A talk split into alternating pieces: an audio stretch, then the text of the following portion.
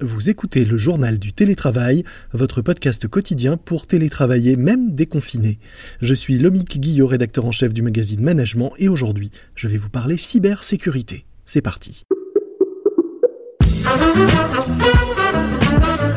C'est le journal du télétravail.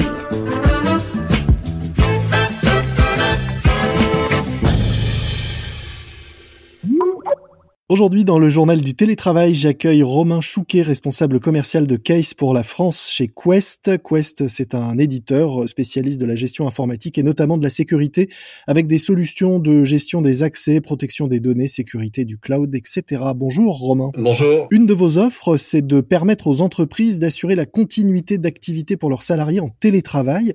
En quoi ça consiste exactement? Beaucoup de sociétés ont dû, plus ou moins dans l'urgence, équiper euh, énormément de leurs salariés afin bah, d'assurer une continuité de production, une continuité de service. Et euh, effectivement, Case a des solutions qui, euh, permettent de faciliter ce travail.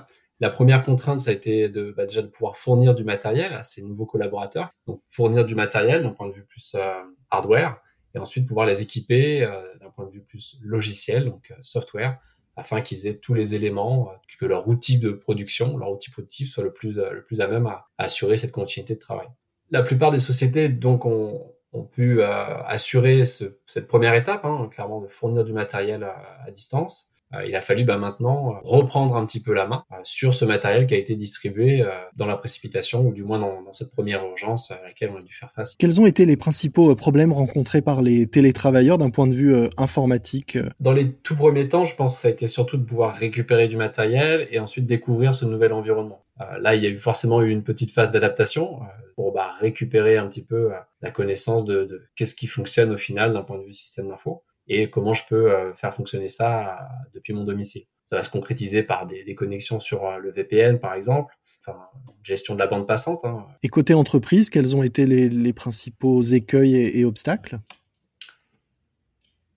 Potentiellement, déjà dans cette première étape de fournir le matériel passé, une fois que celle-ci est effectuée, effectivement, l'idée c'était euh, de pouvoir euh, tout de suite euh, libérer davantage de connexions. Chacun, chaque société a dû voir avec ses opérateurs pour s'assurer que la connexion, le débit, hein, le tuyau Internet puisse supporter déjà toutes ces connexions simultanées. D'un point de vue infra, faire en sorte qu'effectivement, d'un point de vue architecture informatique, les serveurs puissent assurer aussi cette mission-là en ayant cette contrainte nouvelle qui est cette distanciation de, de, tous les salariés. Après, ça va se concrétiser aussi par euh, des accès VPN qu'il a fallu euh, mettre en place dans un délai assez court. Euh, donc, de nouveau, pouvoir faire en sorte que les gens aient accès, continuent d'avoir accès à leur intranet de façon, façon régulière et, tout de suite dès lors que le confinement a été mis en œuvre au sein de toutes les sociétés.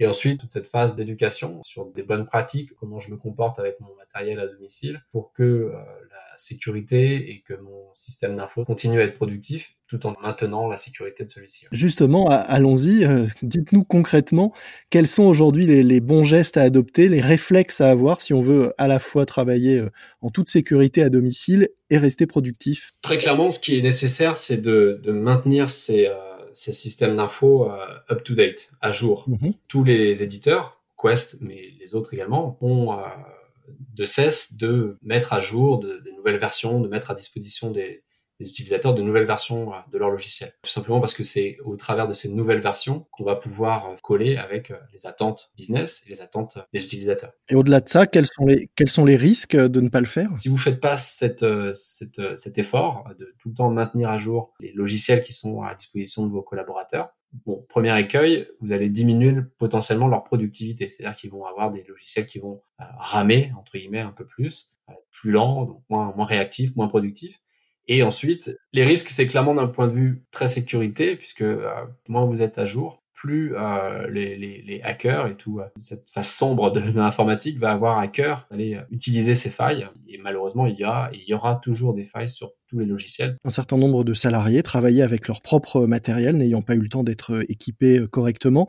Est-ce que ça, ça rajoute une vulnérabilité supplémentaire? Est-ce que ça crée des problèmes potentiellement au sein des entreprises d'un point de vue de sécurité? Oui, très clairement, bien sûr. Est-ce qu'on a pas forcément la main mise complète sur le matériel qui est euh, apporté dans le cas où c'est un collaborateur qui voudrait travailler avec sa machine personnelle. Donc c'est beaucoup plus simple pour les sociétés de fournir du matériel. La société peut davantage sécuriser la machine et, l'environnement logiciel, l'environnement productif. Et d'un point de vue euh, du coût, est-ce qu'au final ça peut quand même être plus intéressant si on évite un certain nombre de, problèmes par la suite? Évidemment, on va perdre beaucoup plus d'argent à se faire hacker euh, des données confidentielles de sa société, des numéros de carte bleue, des références d'utilisateurs, de clients ou des imaginer des nouveaux plans d'ingénierie, des nouvelles machines euh, qui, qui doivent sortir avant, avant sa, sa date de, de, mise en production, par exemple, ça aurait des coûts et des conséquences bien plus importantes que euh, la perte potentielle d'un laptop ou d'un, d'une unité centrale chez quelqu'un. Par la suite, qu'est-ce qu'il faut avoir en tête si on veut généraliser le, le télétravail ou du moins en assouplir euh, la pratique? D'un point de vue purement productif et, gestion, c'est d'avoir des bons outils pour pouvoir faire du bon boulot de façon efficace. Après, il faut potentiellement aussi euh, considérer le fait que cette nouvelle donne du télétravail, euh, il y a fort à parier qu'on va y rester.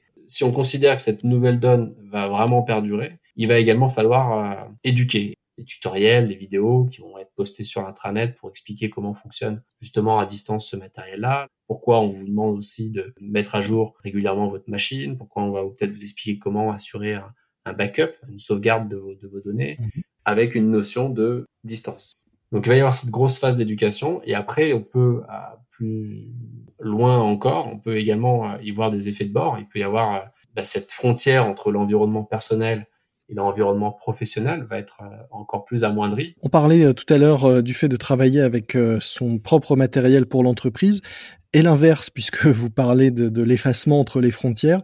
Est-ce que le fait que les ordinateurs et le matériel professionnel soient ramenés à la maison et utilisés euh, par les salariés, mais on peut l'imaginer aussi, euh, pourquoi pas par les enfants euh, qui ont dû faire l'école à la maison pendant un certain nombre mmh de semaines, du coup que le matériel de l'entreprise soit utilisé à des, des, fins plus personnelles une fois au domicile, est-ce que ça aussi c'est source de problèmes potentiels? Oui, bien sûr. Lorsque précédemment vous étiez à 100% à votre bureau, bah, vous aviez potentiellement voilà une grosse unité centrale, un écran, et du coup vous étiez un peu plus aussi euh, contraint de pas avoir un usage personnel sur votre machine parce que vous aviez toujours un collègue à côté, dans votre dos, à proximité, donc vous n'alliez pas forcément faire des transactions avec votre carte bancaire, remplir votre panier pour le prochain drive de votre fin de journée, ce genre de choses. Évidemment, en étant à domicile ou dans des espaces de coworking, on va se sentir un peu plus libre. Et du coup, euh, vont aussi en découler des usages qui étaient différents sur du matériel potentiellement professionnel initialement. Donc là, il va falloir évidemment rester vigilant d'un point de vue sécuritaire,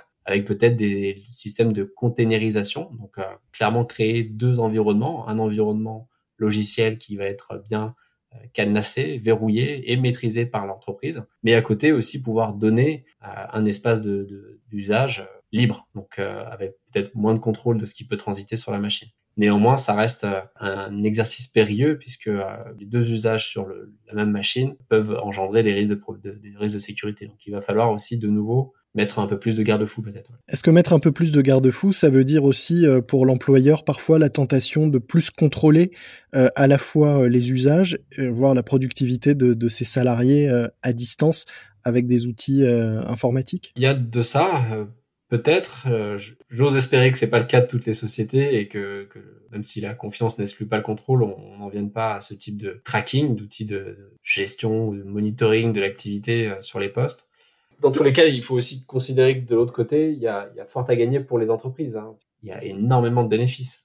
Vous allez avoir euh, des salariés potentiellement euh, moins gênés euh, par le, leur déplacement quotidien, mhm. potentiellement plus aussi corvéables à des heures pas forcément habituelles, puisqu'on va pouvoir attendre de leur part qu'ils puissent également travailler peut-être un peu plus tard le soir pour rendre le fameux appel d'offres le lundi matin.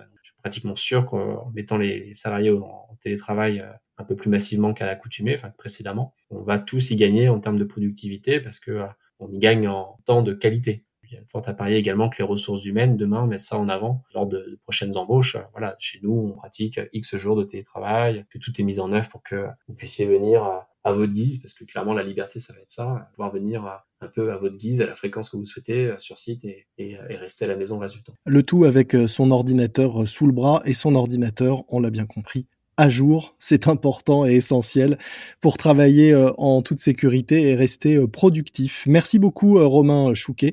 Je rappelle que vous êtes responsable commercial de Case pour la France au sein de Quest, spécialiste de la gestion informatique et de la sécurité, avec notamment des solutions dont on a parlé de gestion des accès, protection des données ou encore sécurité du cloud. Merci à vous. Merci.